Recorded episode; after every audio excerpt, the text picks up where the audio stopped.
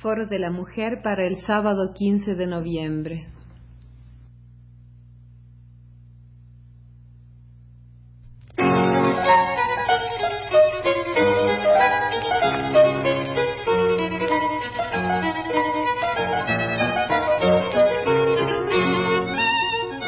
Foro de la Mujer.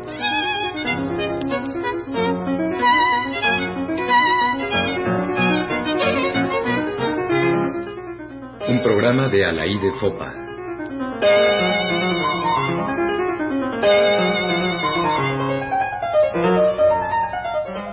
Feminismo en Guadalajara 3. No es posible que reproduzca en el curso de pocos minutos todo lo interesante que se dijo y se comentó en el simposio de Guadalajara de fines de octubre pero al hojear una vez más la colección de trabajos presentados, no resisto al deseo de comentar un poco más.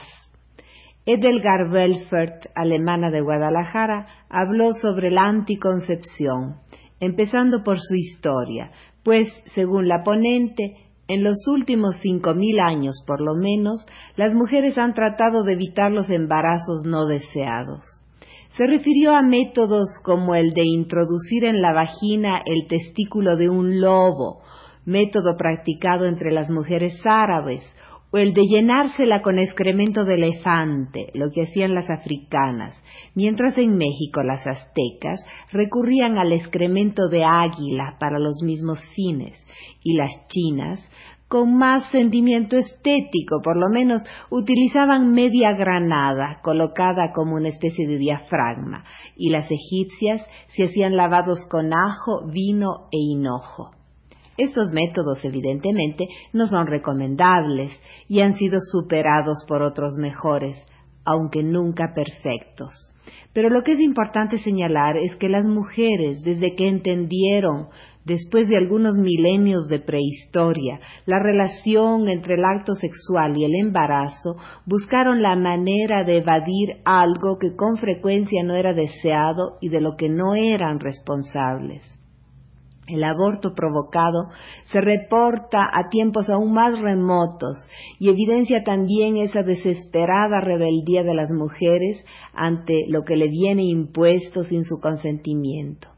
En el trabajo, Edelgard insiste, al referirse a lo que sucede en nuestros días, sobre la responsabilidad no igualmente compartida entre el hombre y la mujer en cuanto a concepción y, y anteconcepción, sobre el peso y la angustia que siempre afligen a la mujer en ese terreno y dijo que en una relación sexual saludable creemos que la planificación familiar debe ser compartida entre hombre y mujer en la forma más igualitaria posible.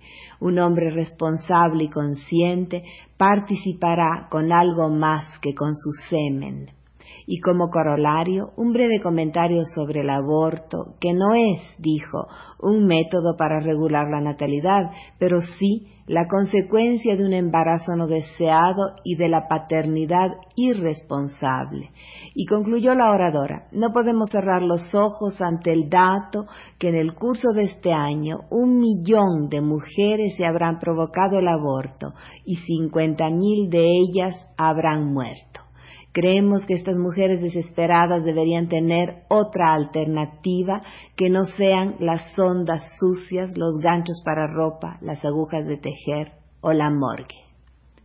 La secuencia de los trabajos estaba muy bien dosificada en el simposio.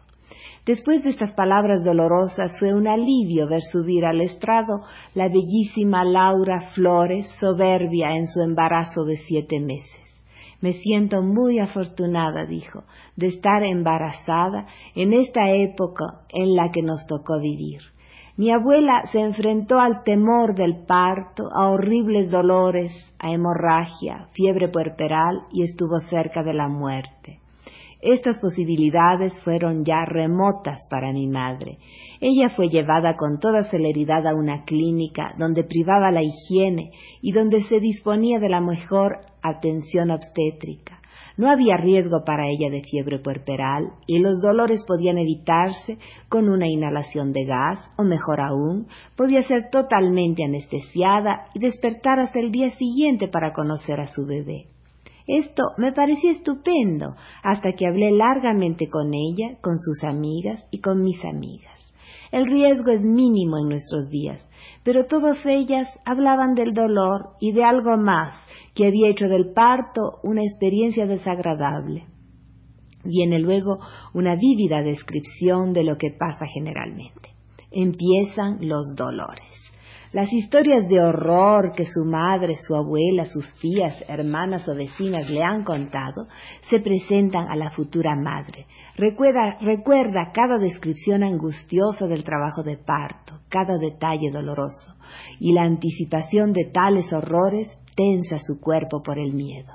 Luego va al hospital la separan de su esposo y la llevan hacia las profundidades estériles donde están personas desconocidas con uniformes, donde hay paredes desnudas y sonidos extraños. Con frecuencia no está preparada para el humillante proceso del afeitado y otras molestias. Luego la dejan sola o lo que es aún peor, en compañía de mujeres aterradas que se quejan y gritan, y a cuyo coro pronto se unirá. Periódicamente asoman nuevas caras desconocidas para revisar el proceso del trabajo de parto. Los dolores continúan, cada vez más intensos y frecuentes. Ella no sabe lo que sucede en su cuerpo, ni cuándo todo eso cesará. Cuando el dolor pasa, se queda esperando tensamente con la temerosa anticipación de lo que va a venir. Y luego, el momento ha llegado. En una camilla es llevada a otro cuarto extraño, lleno de luces cegadores, instrumentos de aspecto aterrador y nuevas caras cubiertas con tapabocas. Quizá le amarren los brazos y las piernas.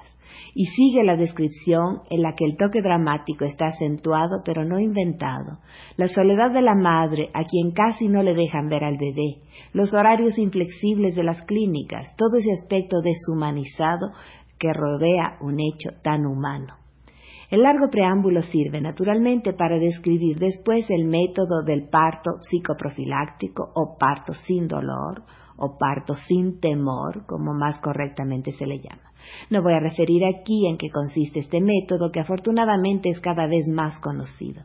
En boca de la joven y feliz embarazada todo pareció aún más convincente. El embarazo y el parto son procesos naturales y no constituyen una enfermedad, y con el conocimiento y la conciencia de lo que es el parto desaparece el miedo.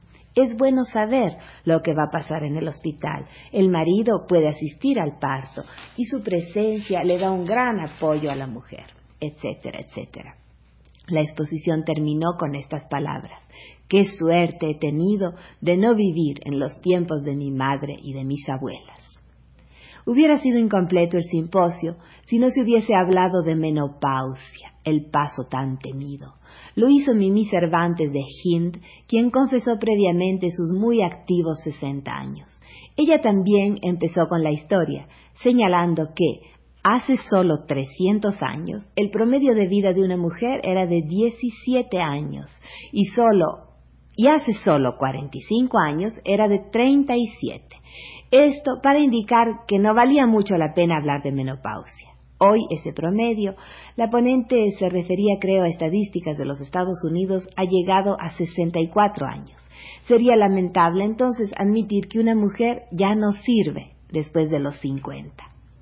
La señora Cervantes de Hind analizó los prejuicios que existen sobre la menopausia, que hacen sentirse inútil a la mujer y al sentirse inútil la llevan a acentuar, exagerar y hasta inventar las molestias que se supone debe sentir aconsejó la ayuda del ginecólogo, del ginecólogo cuando es necesaria, pero sobre todo insistió sobre el hecho de que la mujer después de la menopausia sigue en el pleno uso de todas sus facultades, incluyendo la actividad sexual. Se refirió especialmente a la mujer soltera, aún más marginada y solitaria después de cierta edad. Para ella, dijo, es aún más necesario aceptar a un nivel emocional que su valor como mujer y como persona no disminuye ni un ápice, no importa cuál sea su edad o su estado civil, siempre y cuando ella se valorice debidamente. Y no quiero dejar de citar el trabajo de Cecilia Robles sobre la relación entre médico y paciente femenina, cuyo curioso punto de partida fue el cartel de un consultorio de ginecólogos en Maryland, Estados Unidos, que decía así, usted las viola, nosotros las raspamos, presentado como ejemplo límite de la falta de respeto del médico hacia la paciente. Espero que los trabajos del Simposio de Guadalajara se publiquen cuanto antes para beneficio de muchos.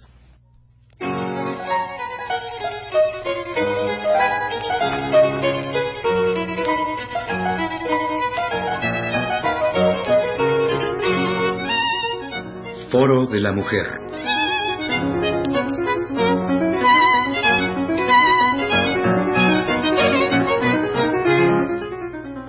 Programa de Alaí Fopa.